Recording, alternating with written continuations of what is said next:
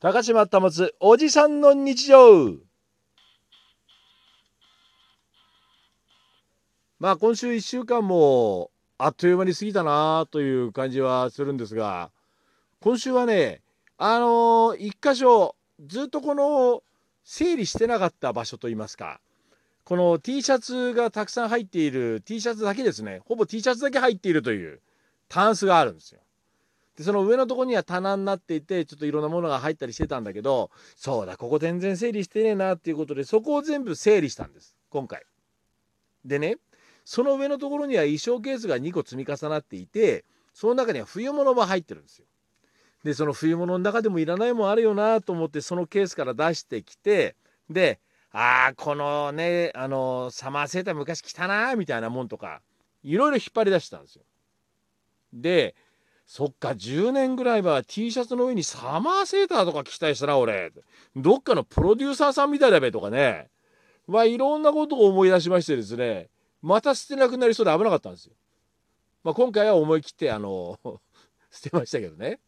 T シャツもあのいざ整理しようと思ったら「あこれねあったね」とかねあ「このカーディガンあったな」みたいなのもあったの。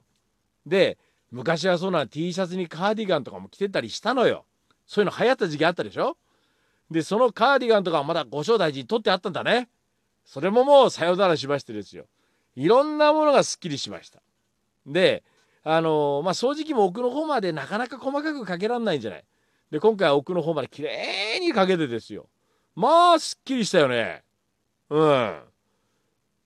まあまあ前からちょっとね拭いたり掃除はしてたんだけどさらにこの細かいところまで掃除機のねあの先細いのを探してきてさでそれでユイーンってこうやったりするとまあまあ本当に綺麗になりましたよ。やっぱ掃除っていうのは定期的にしなきゃダメだしいろいろ思ったこのステイホーム期間中にですよあの、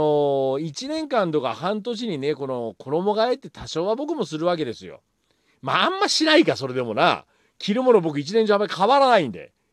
T シャツの上にパーカーになってまあジャンバーになるだけでまあその冬物はもう閉まって一番その右側の方 右側ってどこだよって話なんだけどでもまあこの向かって一番右側に置いてるわけ俺の中では。でそこにも冬物がきっちり閉まってあってそこにまあ布がかけてあって来年までねって言って置いてあるわけですよ。でそこのところって割とスーツとそういうのしか置いてないからまああんまり開けることがないのよ基本的に俺は。でそこのところの中からも今度こうジャケットを出したりとかいろいろこのものを引っ張り出して今回捨ててで衣替えっていうのをしたわけですよ。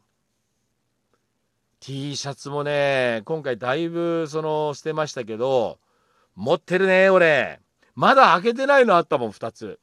この開けてない T シャツっていうのがあのー、覚えてますかね？あの夕張の鉄道がちょっとあの廃線になった時ありますよね。夕張市まで新夕張から夕張の間がなくなっちゃったのかな走らなくなったのかな。その時この最終日ちょっと手前で乗りに行ったんですよ。そこをね。乗りに行ったの。でその乗った時に記念の T シャツが売ってたんですよ。でね確かねあの胸のねプリントがねちょっと待ってよく覚えてないんだけどあのあれかな確かディーゼル車と機関車ねと両方ともが乗ってるやつで1枚ずつ買ってきたんですよ。それはまだもったいなくて開けてないね。袋に入れっぱなしで置いてある。まあ、着ればいいんだろうけど、なんかちょっともったいない気がするんだよな、これが。あ。まあまあね、記念の T シャツであるからって気持ちもあるんだでしょうけれども。だからこういうね、そういうもったいないもの、記念のものはまあ残しておこうとは思ってるんだけど、その他のものはね、もうこれはもう古くなったらっていうことで思い切ってまた大きな袋一つ出しましたね。ええあと残るはもう徐々に進んではいる仕事部屋の整理整頓。そして私のもう一つの棚この2つが終わればまあ僕の住環境といいますか仕事環境もまあよろしくなるんですよ。まあ今までほったらかしだった場所だからねまあこういう機会だから綺麗にしようと思ったらなかなかね時間かかるもんよこれ。思ったよりずっとかかるね。でもそのかかった分だけ見返りというか気持ちの見返りは大きい。ほい気持ちいいねってなるからね。まあですからあれですよ。おまあ6月に入ってもってことになりますけれどもまあその6月20日までの間にねこの住環境が揃えばまあそっから先遊びに行くにしても何にしても気持ちよく遊びに行けるんで。あと20日間まあちょっと辛いところもあるけどね僕もまあ頑張ってですよ整理整頓をしていこうと思っております。高島保おじさんの日常。ではまた。